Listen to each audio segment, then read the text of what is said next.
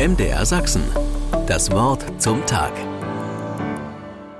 In einer Zeitung haben kürzlich Dutzende Männer erzählt, was es für sie heißt, ein Mann zu sein.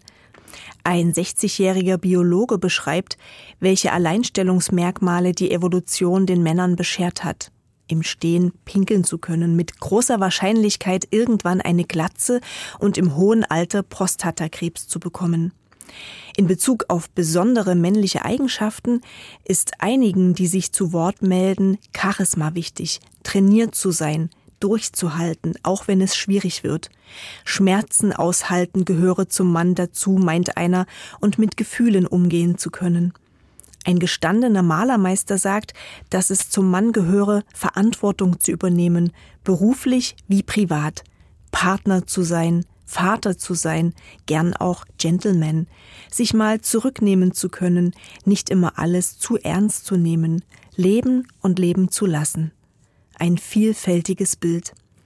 Dem Anschein nach haben Menschen nie so stark wie heute Rollenbilder hinterfragt.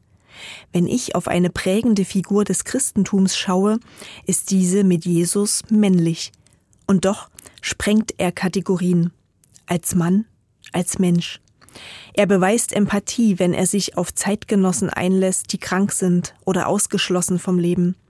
Er greift durch und wird laut, als er im Tempel die Händler verjagt.